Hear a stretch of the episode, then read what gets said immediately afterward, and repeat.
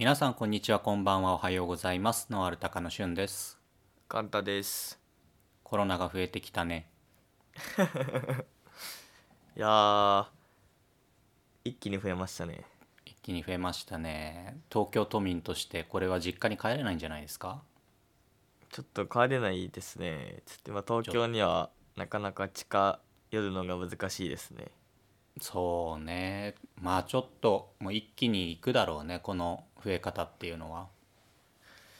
うん一気にバーって上がってその後がどうなのかですよね。うんまあ本当になんか医療関係者の人たちが大変だなっていう感じはするけどまあね本当に不要不急の外出を控えるしかないかなっていうところかな。まあワクチンが、まあ、いつできるかによりますねこれはそうだね。もうなんか海外では接種したりとかしてるみたいだし。うん。まあ。そうですね。どうか。まあでもあのインフルエンザが600分の1になってるらしいんで例年の。あみんなマスクしてるし手洗いうがい アルコール消毒を徹底してるからね。まだ2桁しか行ってないらしいんで全国で。まあこれでインフルエンザも重なっちゃったら最悪だけどね。そうそうまあさいなんか最初重なったら大変だみたいな感じになってたんですけど。うんうん。まあでその対策をちゃんとしたらほとんど出なかったんでそれはまだ良かったのかなと思いますけど。まあこれからも分からないですけど。まあきちんとじゃあこうマスクをして対策をすればインフルエンザを防げるっていうことがある意味証明されたっていう感じだよね。そうですね。まあアルコールとかすごいしてますしね。マスクも。そうね。はい。じゃあ早速今日の話題一つ目いきましょうか。はい。えっと今回僕から、えっと、チャンスフラワーって知ってますか？チャンスフラワー？はい。今回はパーティーっぽい名前だ。多分ノータカで初めてお花の話題を出そうかと思うんですけど、はいはい。成果ですねはいはい。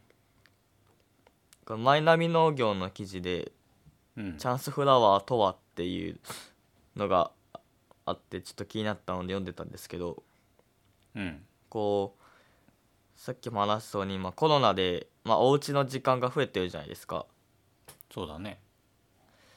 で何ていうんですかね加工加工？業務用のお花のなんかフラワーロスみたいなのが起きてたんですよ業務用のお花そう例えばはいはい。冠婚葬祭とか、あーイベントごとながなくなっちゃって、まあ、お花がなかなか売れなくなってしまって、うん。まあ、でもその代わりにその家でお花を楽しむまあ何ていうんですかね。自然をどういう気持ちかちょっと分からないですけど 自然を感じ家に飾るっていうこと？そうそうですそうです。はあはでまあお花楽しむ人が増えてて最近だとなんかユニクロとか無印も成果の販売に参入してるらしいんですよ。え？本当に？ユニクロに売ってるかはい。よ多分えどういう形で参入してるか分かんないんですけどうん。子会社とかだと思うんですけど、まあ、販売に参入してるんで、ああなるほどね。はい。で今回紹介するこの株式会社花音って会社がき規格外の成果うん。を取り扱っていてそれをこうチャンスフラワーと名付けてお花の販売をしてるらしいんですよ。うーん。で野菜とかって結構あるじゃないですか。規格外の野菜とか。果樹もああると思うんですけど、果物も、うんただ花って聞いたことなくてああ言われてみればそうだね。そう。規格外の花うん。って思って確かにと思ったんですけど。で、うんうん。規格外ってまあ野菜でいうとなんか曲がったり大きすぎたりうんうん。ちょっと傷がついたりみたいな感じなんですけど花の場合はまあ大体一緒なんですけどこの茎の長さとか太さがまばらだったり、うん花のこの何ですかね花びらの大きさがまだだったりとかちょっと色がついちゃったり。すると市場で値がつけられなくなっちゃってうん。普通は廃棄されちゃってるらしいんですよ。はいはいはい。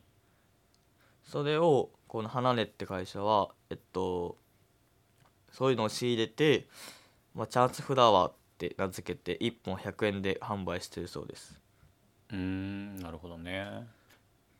俺の知り合いにもはい。大田市場の花の方で勤めてた人がいてやっぱりその人の話を聞くとそう花びらがこう1枚ね落ちてるとか葉っぱが折れてるとか、茎が曲がってるとかっていうのはもう全部弾いて廃棄なんだって。ああやっぱそうなんですね。そう。で海外から輸入されてくる花もあるじゃんね、そうですね。はい、うん、そういう花ってやっぱりこう輸送過程でどうしてもそういう折れとかそういうしおれとかが発生しちゃうけどやっぱりその多少のしおれであってももう発生してるとその値段を下げるとかじゃなくて廃棄になってしまってるっていう話を聞いて結構びっくりした思い出があるけどね。やっぱ廃棄になっちゃうんですね。うん。やっぱり値を下げてもどうなんだろうね。その使用用途がさ例えば食べるものだったら調理して見栄えが見えないようにすればはい。味は関係ないっていう考えがあるじゃんね。はい。でも花の場合は見栄えある意味 見栄えだけだからそう見栄えが商品価値だからそ,、こが損なわれているものをいくら価格を下げたところで損なわれてるし例えばうん。冠婚葬祭とかだったらなんかわかんないけど結婚式の花で花びらが1枚かけてたらなんか縁起が悪いとかねありそうじゃん。ありそうですね。なんか確かにありそう、ね、そう葬式用の花がなんかこう偶数とか奇数だったら縁起が悪いとかさありそうじゃん。かそういう多分食べるものとは違う感覚のものだからどうしても値段を下げて商品化するっていうのも難しい現状にあったのかなと思うよね。うん。花は難しいな。でそう花100円ってのがうん。だいたい半分以下らしいです。半値の。100円っていうのは卸ん？卸値なの？いや販売価格ですね。あ店頭での価格。店頭での価格。はでこの、まあ、チャンチャンスフラワーってのは今花摘みっていう、まあ、機械を作ってこう店頭に並べて販売をしてるらしいんですよ。機械？機械っていうのはチャンスってこと？そうチャンスというかそのお店ってのは持ってなくていろんな何ですかね。例えばなんかイベントをするブースの前に置いたりとかお花屋さんにも置いたりするんですけど。うーん。でその店頭じゃなくてあ違う違う店頭に置くことでまあちょっと手を取りやすくなる、まあ、価格も安いので、うんだったりこうこの花摘みってのはいろんなその100円の花をまあ自由に組み合わせて、まあ、自分ならではのこう花の組み合わせを考えていくっていう過程を楽しむので楽しむっうん。ていうのでやってるようです。なるほどね。でなんか結構人気みたいで多い日だとこう1日100人以上がお客さんが来たりこう並ぶ人がランチタイムとかは並ぶ人が見られるそうですで今は基本東京の方で販売をしてるらしくて。で結構花って女性が買うことが多いと思うんですけど。うん。その花摘みに来るお客さんはこう3割ぐらいはやっぱ男性も占めているそうです。なるほど。勝手なイメージなんですけどお花屋さんとかって男性入りにくいかもしれないじゃないですか。勝手なイメージですよ。花屋さんは先輩の先輩の卒業式の時の花束を買いに行ったりするくらいかな。なんか日常的にはあまり入らないじゃないですか。入らないというか。あまず日常的に花を買うっていうことはないね。あそうですよね。そう日常的にそう花を買うことがないんですよでちょっと調べてみたんですけどうん。今花の需要ってどんぐらいあるのかなっていう。で、うん。農林水産省が出してたデータなんですけどうんうん。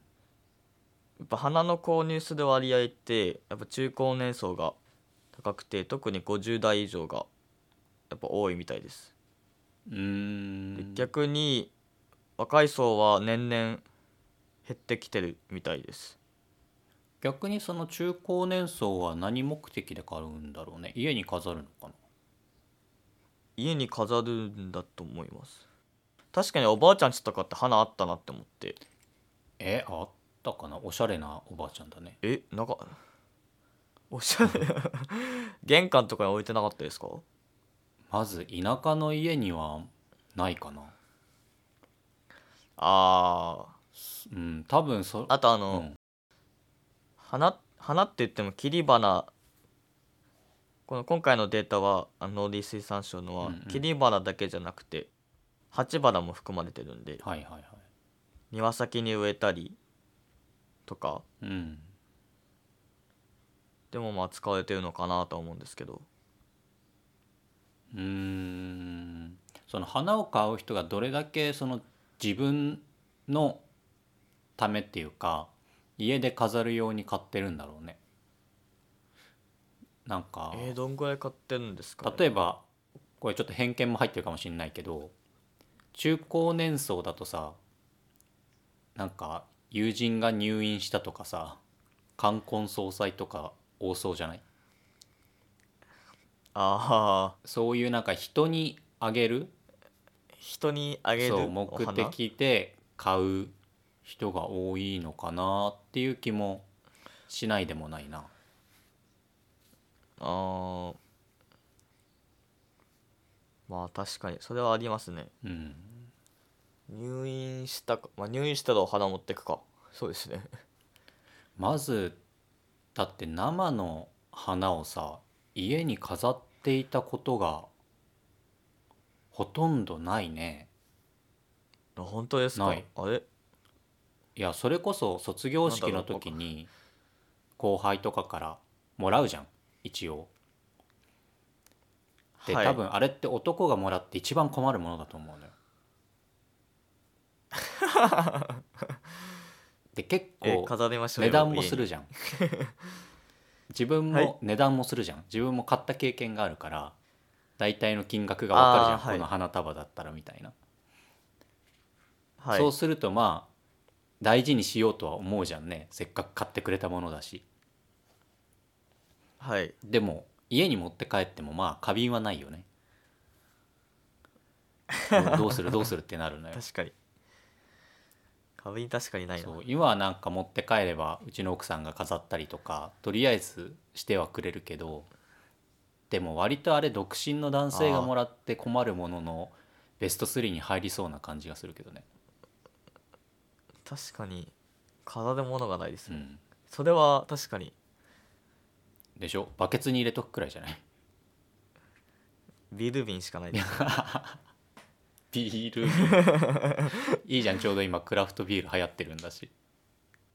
そう僕今玄関にめっちゃ飾ってるんで。いいじゃん。クラフトビクラフールトビールもビール。そこに一輪ずつこう刺していけばいいじゃん ちょっとやばいやつみたいになりますよ。うん。ちょっとカンタの家には行きたくないかな。あそれでその年間うのん。こう1世帯あたりの購入金額うん。でこれ多分平均だと切り花で1万1000円。切り花で1万1000円。1年間で、はい。で1年間で平均ですけど、はいはい。で園芸品と、まあ、鉢花とかですね。が9700円。うん。でやっぱ20代とかは切り花とかで3300円でえまあ鉢花とかで2300円ぐらい。うん。その分60代とか50 60代だと一番高いんですけど、うん。切り花が1万5000円。お。鉢花に1万4500円。かけているそうです。すごいね。およそ3万円近くを年間で花を買ってるってことだよね。あわかった。墓参りだ。え墓参りじゃない？あ墓参りか。ああの菊とかじゃない？墓参り墓参りってそんなにお花使いますか？買う買うあまあ頻繁に行けばそうかそれはなんかやっぱ家でも買う。にそうっす。やっぱりお盆とか。あれってどのぐらいするのかな？あー。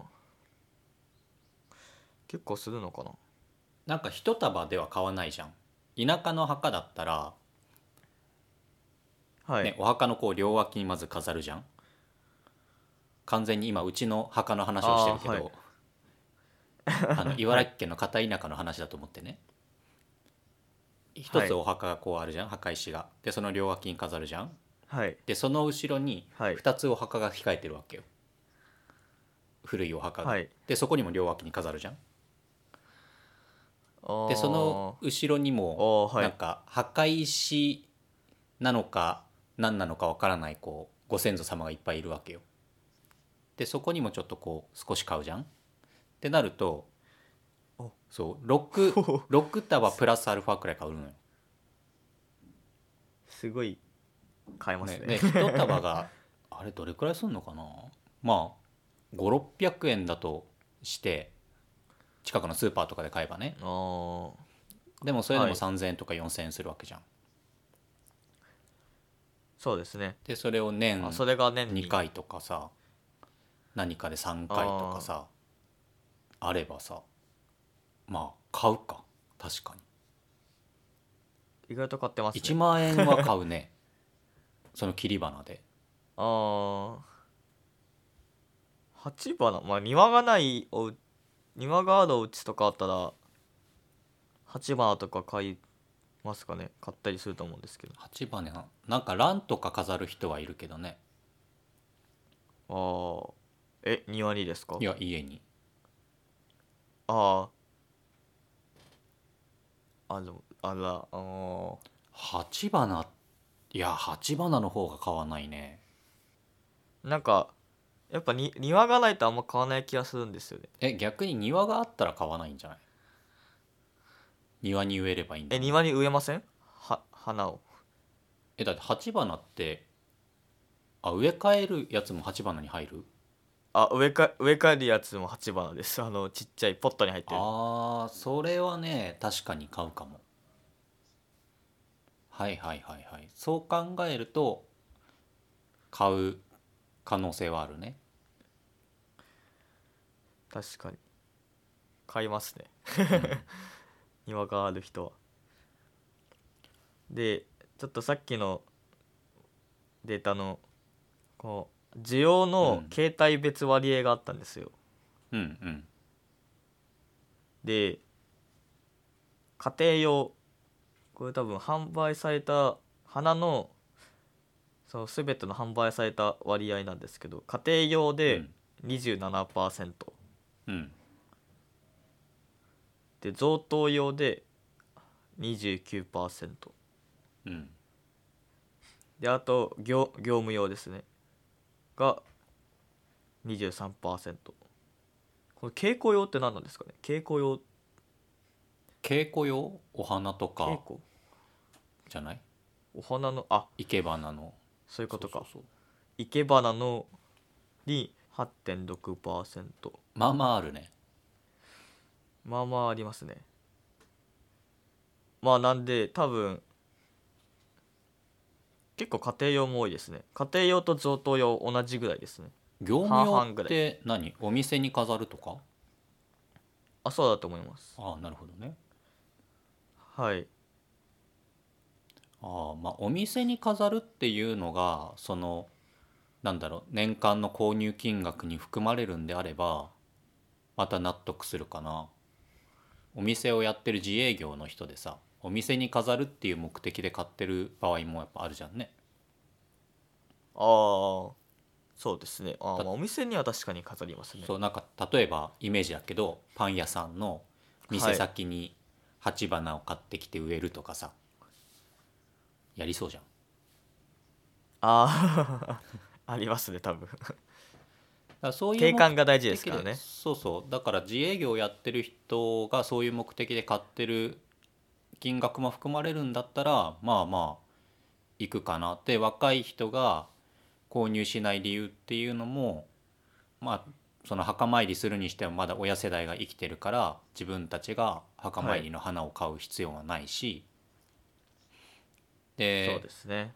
ね、実家に帰ってないとかじまあわかんないけどアパート暮らしだったら庭がないから鉢花買わないし自営業ああしてる割合も多分20代とかまだ少ないだろうから。そうですね、確かに。で考え考えるとまあ納得する、うん、いい線ですね。確かに。うん。でまあそのとちなみにそのまあイベントごとでのお盆とかまあ年末とかでの割合ですね、金額の、うんうん母の日がありました。母の日があったね。平年平均の1.9%増しで買われてます。普段。逆に母の日があり20ました。代とか母の日でしか買わないんじゃない？母の日。ああだって切り花3000円とかだったでしょ？そうですそうです。ちょうど1回分くらい。母の日に買うか母の日に花買ったことないな。ああ親不孝だ。お花じゃなくてなんか現金？違うものあげてました。現金、はい？現金？現金？現金じゃない。そんな成金みたいな。あげたことないんだ？何あげてた。カかーネーション。ないですないです。ああそう。あの高校の時にカーネーションを育ててたんですよ。それであげました。なるほどそれは特殊な例だね。買ってはないですなんで。うん。1買ってないな回2回あげたことあるかな花束。ああうん。は花束って結構センス問われるじゃないですか。いやだって自分のセンスじゃないそれ花屋さんのセンスだもん。え選びません？お任せしますって言うんだよ。お任せします。ああ金額だけ伝えてコースですね。お任せします どの花をこうメインにしますかみたいなお母様のイメージはどんなですかみたいなのは伝えるけど花はお任せします。配置もお任せします。あーなるほど。僕選んでも選ぶと思選ぶ選ぶと思ってました。花買ったこと。あのー何でしたっけ？あれはよく買ってました。あのー枯れない花。ブリザブドああブリザーブドフロアとかドライフラワーとか？そうですそうです。うんあれブリザーブドって高いよね。ー高いです。高い。5000円とかするんじゃない？高い。しますます。5000ああしますね。1万円とか普通にあります。はあ。相場があまあ相場ピンキーだとは思うんですけど。1万円とかそうですねしますね。まあなんかそういうなんだろうな。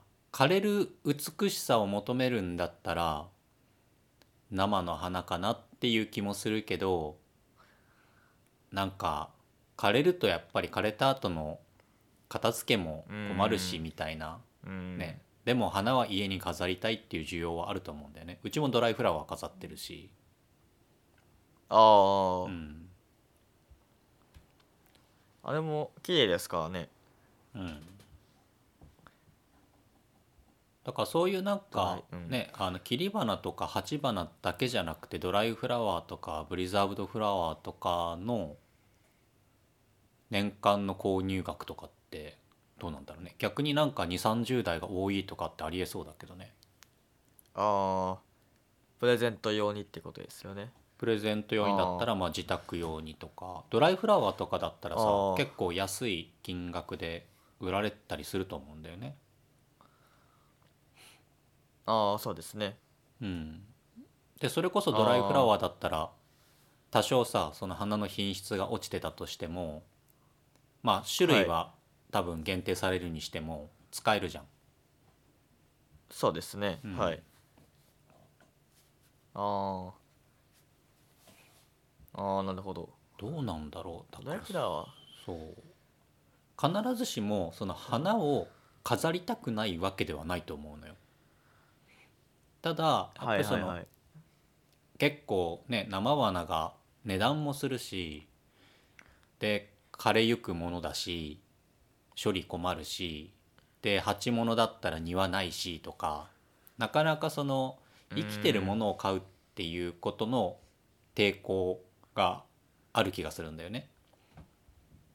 でそういうのを一回こう排除してというかそういう生花ではなくてドライフラワーとかブリザーブドとかあと造花とかさそういう枯れないものの需要っていうのが分かればあ割とこう家にみんな飾りたいは飾りたいんだなっていうのが分かる気がするな。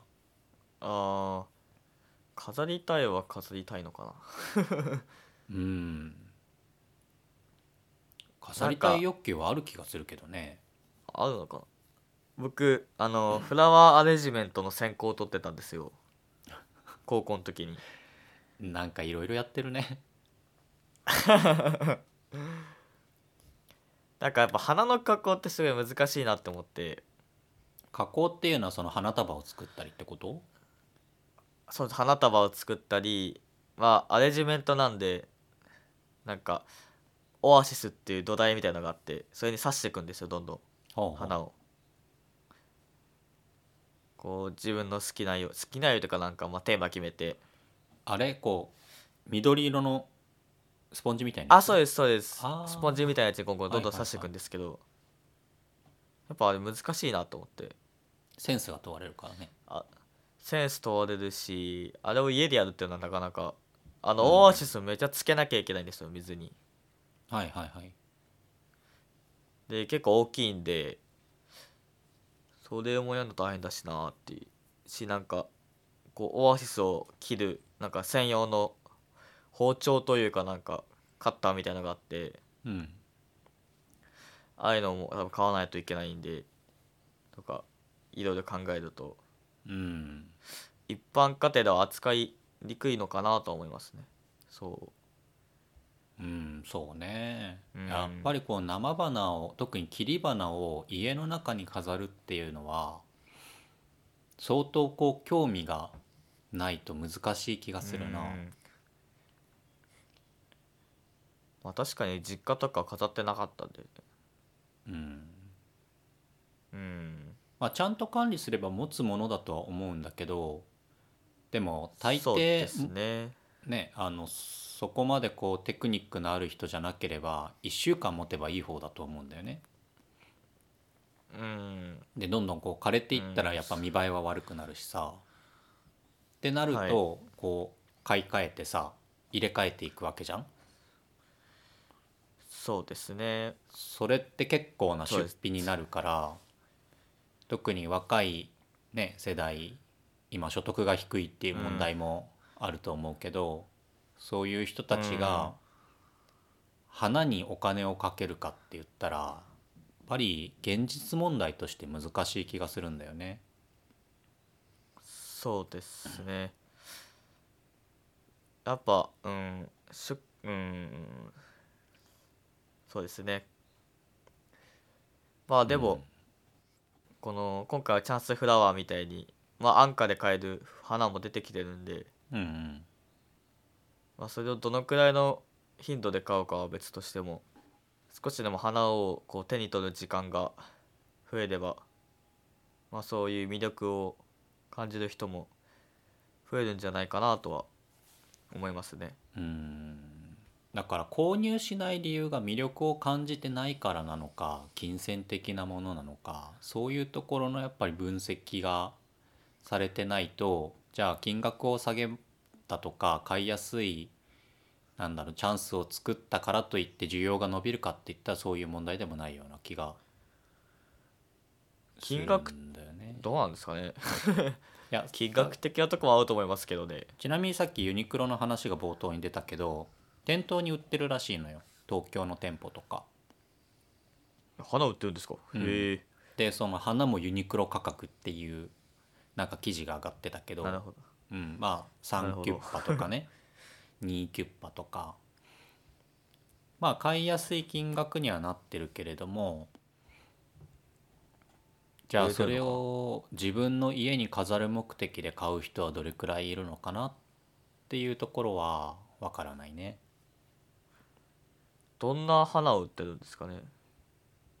普通に花屋さんに置いてあるような感じだったけどねまあ種類はー。どうかわからないけど。ちょっと東京に売ってるんですね。うん東京の東京の。ユニクロの。うん。実家帰った時に覗いてみるか。うん、まあ全店舗ではないと思うけど 大きな店舗には置いてあるみたいなんで行ってみて。へえちょっと覗いてみます。はい。じゃあカンタからはそれくらいかな。はい。じゃあえっと僕の方からえっとですねまあコロナのニュースがね連日騒がれてるけれどもまあその裏で鳥インフルが猛威を振るっていますよね、そうですね。で本当にこう今朝今日が収録が19日土曜日なんですけど、はい、えー、と徳島でも発生したみたいなんですよね。あ本当ですか、うん。徳島。あで、えっと農林水産省の方のデータで、まあ、鳥インフルのはい。データがあるんだけど、えっと令和はい。2年の12月17日、2日前だね時点で、あはい。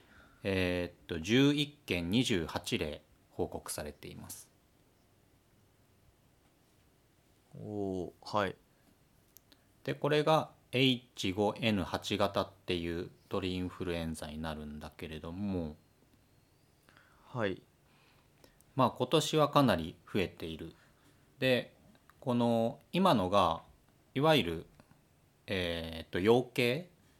養鶏場で発生した数でそれ以外に、えー、と野生の鳥類で陽性反応が出ている都道府県もあって。あ安いあはい。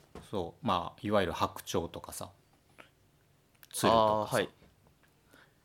でそういうところが、まあ、北海道新潟、えー和歌山岡山鳥取宮崎鹿児島で見つかっているので当然まあこういう野生の、ね、鳥からこう家畜に移っていく、まあ、養鶏に移っていくっていうことはありえるので、まあ、注意が必要ですねっていうニュースがあります。あーうん、野生も多いんですねやっぱり渡り鳥がねこう盛んにこう動き回る時期だからどうしてもその渡り鳥に乗って遠方に運ばれたりとかっていうのはあるし当然海外から日本に来るっていうこともあるので、まあ、はい。ちょっと注意が必要だなっていうところなんですけどはい。ちょっと改めてまあインフルエンザ今年はね人は少ないけれどもまあ鳥インフルがこれだけ流行ってるのでインフルエンザって何かなって思って少し調べました。えっとインフルエンザ全体ってことですかね？そう。まあまずそのあまあニュースとしては鳥インフルの話なんだけどね。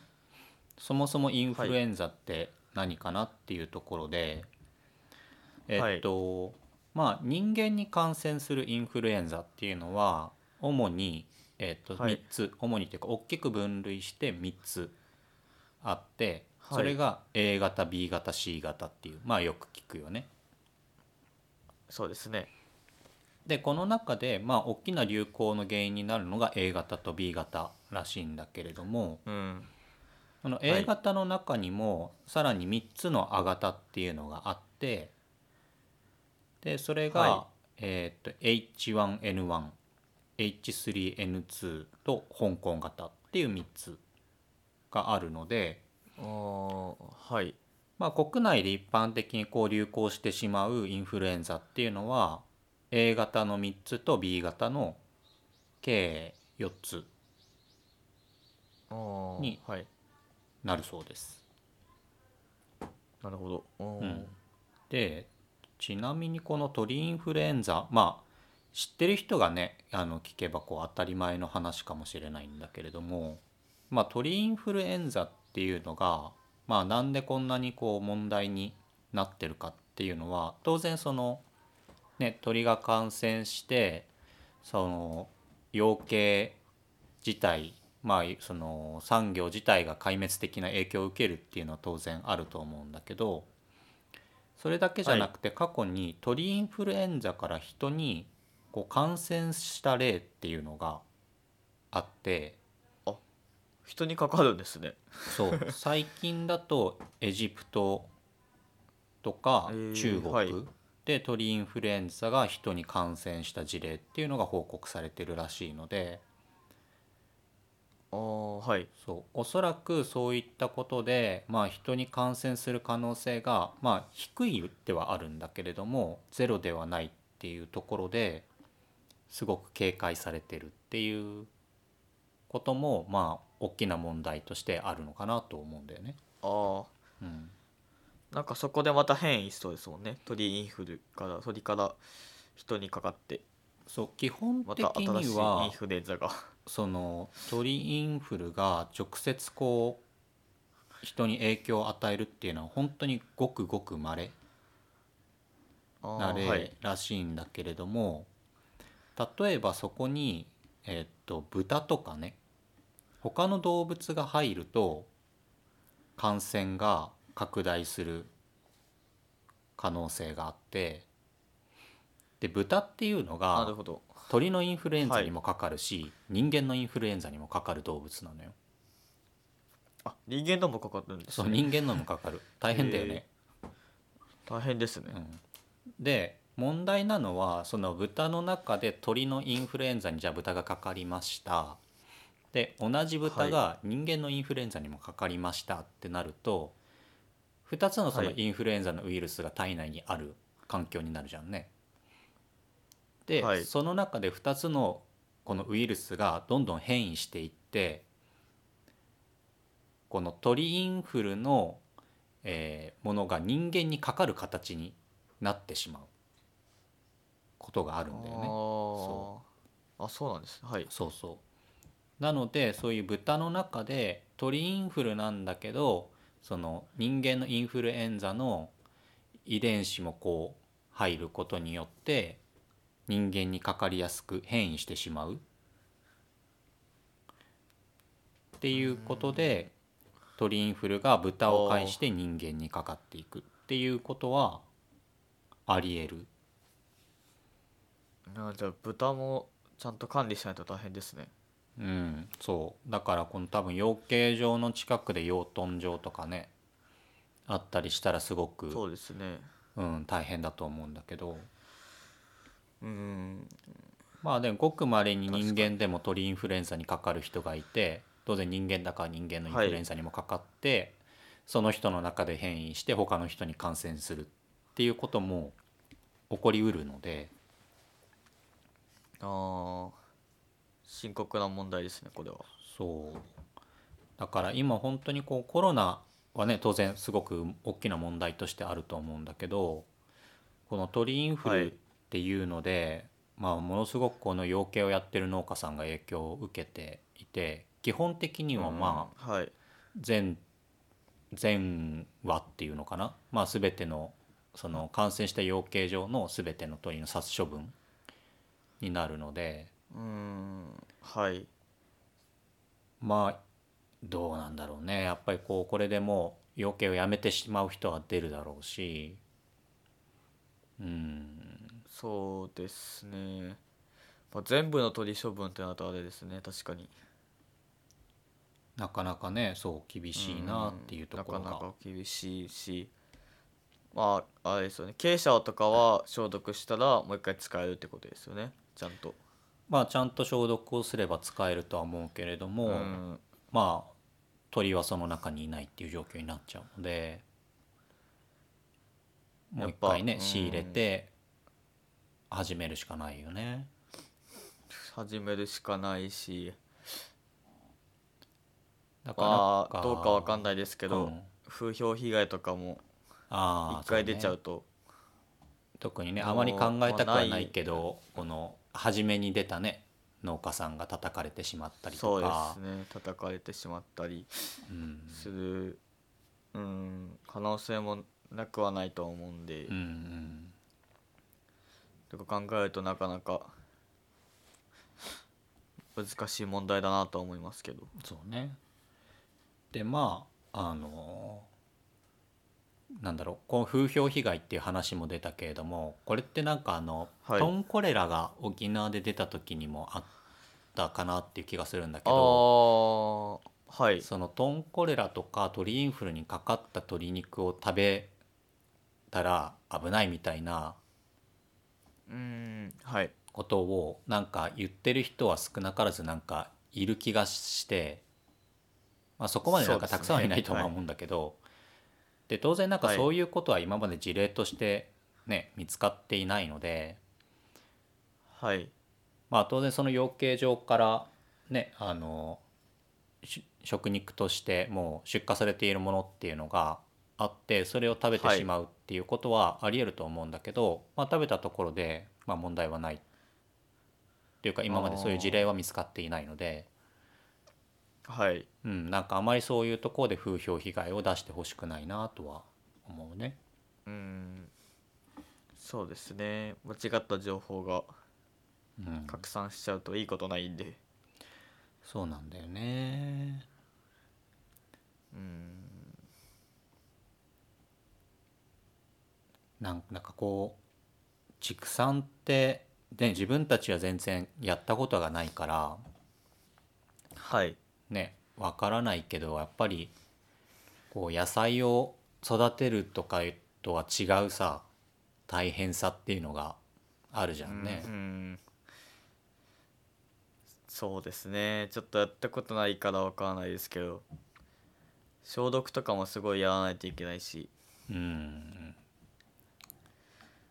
そのその菌一つでそのまあ畜産自分がやってる畜産がなくなっちゃう可能性もありますしね。ねまあこれがねもう一回じゃあ種まいたら3ヶ月後にできますとかっていう話ではないからさ。うん。全部やっぱ処分ってなるとまた一からスタートになるんで。うん大きいとこほど大変だなと思いますね。大きい畜産農家ほど。そうね。まあこれが全部ね処分する必要ないんじゃないかっていう、ね、声も聞こえてきそうではあるんだけれども、やっぱりその養鶏場で発生してねこう、まあ、インフルエンザの感染力っていうのは高いから、まあ、トンコレラの時もそうだけどやっぱり感染力の高いものが発生してしまうとそこで何にこう移っているかっていうのは分からないわけじゃんね。だからそういうリスクをもう極力なくしていくっていう意味でどうしても殺処分をしなきゃいけないっていう選択にはなってくると思うんだけどね。まあ人間と違ってコントロールができないですからね。そうね。うん。鳥たちに予防しろって言っても無理なんで。まあ全話検査しろっつっても何十万とかねいるわけだし、うん。検査してる間に他に感染しちゃう可能性もあるし、そうですね。うん、でまあ難しいのはこのインフルエンザのこうウイルスっていうのがやっぱりその鳥の糞とか、そういったことものから検出されたりもするから、ああうん、やっぱりその生態、生きてる鳥を検査するだけではやっぱりダメだし、まあ、やっぱり全体の消毒、まあ、一回全てをこうリセットさせないと収まらないっていう怖さがあるよね。うーん。こうん。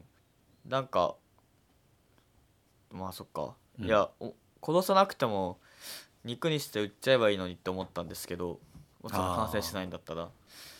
でもあれですよね。その処理する段階で他の鳥に移るかもしれないですしねそう結局そのね食肉加工場に持って行ってその加工場にはねそのうん。他の農家さんも出入りしたりとか他の業者も出入りしたりする。すね。うん、でそこで感染の可能性のある鳥を、まあ、処理してそれこそ火を通して完全に加工してしまえば全く問題はないとは思うんだけれどもそういう移動の過うん程とか処理の過程で、万が一感染していた場合その一農家さんだけじゃなくてその地域全体に蔓延させてしまう可能性っていうのはやっぱりあるので。そうですよね。うん、でまあトンコレラの問題があった時にも多分なんかその YouTube で、なんか10位の YouTuber の人とかが食べても問題ないですみたいな動画をアップしていたりすしてたんだよね。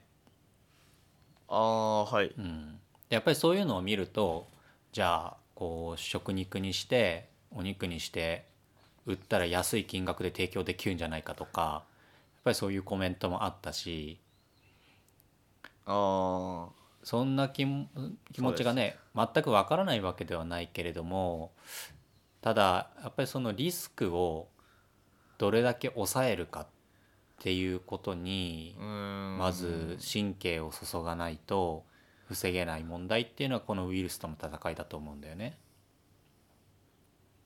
まあ一農家の問題じゃなくなっちゃいますからね。そうそうそうそう地域になっちゃうんでね。うん。うん難しいですね。まあそんな感じでこねのうん。鳥に効く薬とかないんですかね。アトリインフルの？ワクチン的な？鳥まあそうですね。ワクチン的に。まあどんぐらいお金がかかるかわからないですけどあの、まあ、鳥インフルに限らずなんだけれどもこのインフルエンザのウイルスっていうのが、まあ、ものすごいこう勢いで変異していくものなんだよね。う。んそうですね。で、はい。さっき言った人間には、まあ、基本的に3つの型 ABC の型っていうのがあって、はい。でその中に例えば、えーっと H1N1 の型とかねあるんだけれども、この H1N1 も人型と豚型があったりとか。お人おそうそうそうそう。基本的にこの H と N の組み合わせでものすごい亜型がたくさんあるのよ。あはい。でその A 型の中でたまたまその人間に感染すしているのが3つの型だけだけれどもはいその亜型全体で見ればものすごい量あってその中にははい。人間には感染しないけれども鳥には感染するとか豚には感染するとかそういったものがあるからやっぱりこうそう なかなかこうワクチンを作って接種したところでおそらくどんどんどんどん変異してっていたちごっこみたいになっちゃうと思うんだよね。そうですね。なんでもあーまあ人間ほどそうですね。ワクチン開発が進んでないんで。うん、まあ極端人間な話も人間というかそそうう人間のインフルのワクチンも毎年うんうん。毎年変異してるから、毎年毎年変えてるらしいんですよ。うんあれもうんうん。うんそうだろうね。でもそれに対応できるってことはまあそんだけ製薬会社が頑張ってるってことだと思うんで。うん、まあだからこれもねあそこまでのうん。養鶏っていうのがこう、まあ、ビジネスだから。はいはい。だから結局はそこでワクチンを一体一体に接種するっていうことの金額と発生してしまった場合に、まあ殺処分するっていうもののこうあると思うんだよね。その経営としての判断みたいなものもあると思うし、まあ、うんそこの費用対効果みたいなもの判も、うん、難しいですね。だからこれに関しては多分すごく賛否があると思うし必ずしも俺も殺処分するのが正解の道だとは思わないけれども、まあ、現状としてはさっきも言ったようにリスクを抑えるっていう意味で一回全てをリセットしなきゃいけないんであればまあ致し方ないのかなと思うん。ん。うーんそうですね。かなっていう難しい話題でした。難しいですうね、ん。まあ、なのでこうコロナもね当然収束してってほしいけれども早い段階でこの鳥インフルの問題も収まってくれないとさっきも言ったように北海道の方の野鳥で見つかったりもしてるから今はどっちかというと西側うん。で猛威を振るってるけどそう,、それがどんどん東に移っていってしまう可能性はなきにしもあらずなので。うん。まあ早期解決することを。そうです、うん回復そうですね。いやなんかこれってうん。例えば全部殺処分したしてしまったら国からなんか、まあ、補助補助というか次のためのフォロー的なものがあるのかなと思ったんですけどないですかね？国の補助は分からないけれども今農業関係者のこう保険みたいのがあるよね。はいはい、うん。ありますね。あれにで適用されるんですかね？そうやっぱりこう一昔前には適用されなかったみたいなんだけれども今はい。日本養鶏協会っていうところのホームページを見てるんだけれども鳥インフルエンザ経営再建保険とかね、ああやっぱうん。あるんですね、やっぱりねその全てがゼロになってしまってそれを自己再生してくださいっていうのはやっぱり無理があると思うし。そうですね。無理がありますね、まあ日本としてもその養鶏をやめてしまう、まあ、農業をやめてしまう人っていうのは極力減らしたいだろうから、はい。うん、まあそれをこうサポートするというかねそういう体制はあると思うんだよね。そうですね。うん。うん。だからまあこれ畜産に限らずだと思うけどやっぱりそのはい。まあ農業のそのなんだろうなまあ新規で始めたらなかなかこう収益がね上がらない中では難しいのかもしれないけどやっぱりある程度こう農業関係の保険っていうのは入っておく必要があるのかなとも思うんだよね。例えば路地でやっててね大きな被害を災害を受けてしまうとかさ、うん。うん、そうですね。そう。何何かしらトラブルが 起きる業界なので。うんそうね。これが自分で防げるトラブルだったらねそれは防ぎたいんだろうけどやっぱりこの天候とかさ今回のウイルスとかさうん。そういったものっていうのは自分ではどうしようもできないからね。そう。誰も悪くないものなんで。うん、なんでそういうリスクに備える意味での保険っていうのはまあ検討する必要はあるのかなと思うしまあ不必要だったら入る必要はないと思うんだけど。うん。